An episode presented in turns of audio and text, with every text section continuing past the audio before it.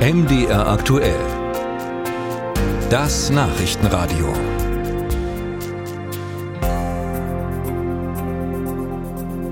In einem knappen Jahr wird in Sachsen ein neuer Landtag gewählt. Die Parteien beginnen jetzt langsam ihre Spitzenkandidaten aufzustellen, die Wahlprogramme zu diskutieren. Bei der sächsischen SPD soll Sozialministerin Petra Köpping das Gesicht der Kampagne werden. Mit ihr, so die Hoffnung, wollen die Sozialdemokraten wieder zweistellig werden. Kleine Erinnerung, 2019 kamen sie auf gerade mal 7,7 Prozent.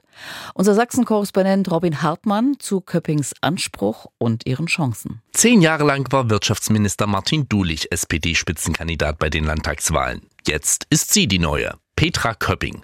Bei der Landtagswahl 66 Jahre alt soll der SPD im Wahlkampf neuen Schwung geben. Verbreitet Ihre Nominierung bei der Basis Optimismus? Ja, eigentlich große Freude hat das ausgelöst. So Daniel Brade. Er ist Bürgermeister in Hohenstein am Rande der sächsischen Schweiz. Für den SPD-Mann ist Köppings Alter und Erfahrung ein Vorteil, gerade in einem Bundesland mit großer älterer Bevölkerung. Sie hat ja auch ein Buch dazu geschrieben, der ganze Umgang mit den Ostbiografien. Das verkörpert sie natürlich auch wie keine andere. Und ich glaube, das ist auch für viele, auch in der älteren Generation, noch ein großes Thema, was sie da auch einfach mitbringt. Hinzu kommt, Köpping kenne sich auf kommunaler kommunaler Ebene aus. Bevor sie Landtagsabgeordnete und Ministerin wurde, war sie Bürgermeisterin und Landrätin im Landkreis Leipziger Land. Sie wisse, was Menschen auch außerhalb der Großstädte wichtig ist, glaubt Prade. Jetzt müsse sie vor der Wahl noch mehr im ländlichen Raum präsent sein. Auch im öffentlichen Auftreten wird sich für Petra Köpping einiges ändern. Das ist ihr selbst bewusst. Was sich ändern wird, ist, dass man in der Themenbreite mehr zu sagen hat und mehr gefragt wird als in der Vergangenheit. Das heißt, man wird auch zu wirtschaftlichen Problemen gefragt werden. Man wird auch zu anderen Themen wie Tourismus gefragt werden oder zur Wissenschaft. Das sind also eine andere Themenbreite als die, die ich bisher bedient habe. Um sich zu profilieren, auf Konfrontation mit der eigenen Bundespartei gehen, wie es zum Beispiel CDU-Ministerpräsident Michael Kretschmer macht, will Köpping aber nicht. Das sei nicht ihr Stil. Sie suche den konstruktiven Austausch mit der Bundesregierung.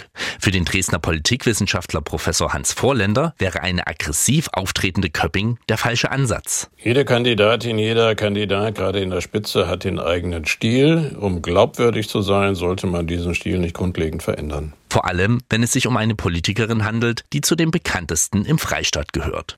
Als tausende Geflüchtete 2015 nach Sachsen kamen, war sie Integrationsministerin. Während der Pandemiejahre verkündete sie als Gesundheitsministerin die Corona-Maßnahmen. Ihre Bekanntheit kann zur Wahl ziehen, so Vorländer. Das kann der Partei überwiegend nutzen. Allerdings dürfen die Kandidatinnen und Kandidaten keine Fehler machen. Dann fällt es auf die Partei zurück und dann steht sie alternativlos da, wenn sie alles auf eine Person konzentriert. Auch das ist ihr und ihrer Partei bewusst. Als im August der Rechnungshof in einem bisher unveröffentlichten Bericht von möglicherweise korruptionsgefährdenden Strukturen im Sozialministerium sprach, entließ die Ministerin ihren Staatssekretär und versprach Änderungen. Köpping hofft, dass ihr proaktives Handeln positiv aufgenommen werde. Das ist ein Punkt, wo viele sagen, wenn Politiker einen Fehler machen, dann muss man als Politikerin eben auch dazu stehen. Und genau das habe ich getan, indem ich gesagt habe, es hat Konsequenzen zu tragen. Wir haben in dem Fördermittelverfahren Fehler gemacht, die haben wir ausgemerzt und haben äh, entsprechend auch gehandelt, sowohl personell als auch mit der entsprechenden Veränderung der Förderrichtlinien. Wie überzeugt die Gesamtpartei von Petra Köpping als Spitzenkandidatin ist, wird sich bei dem Landesparteitag im November zeigen. Dann soll sie als Spitzenkandidatin von den Delegierten nominiert werden.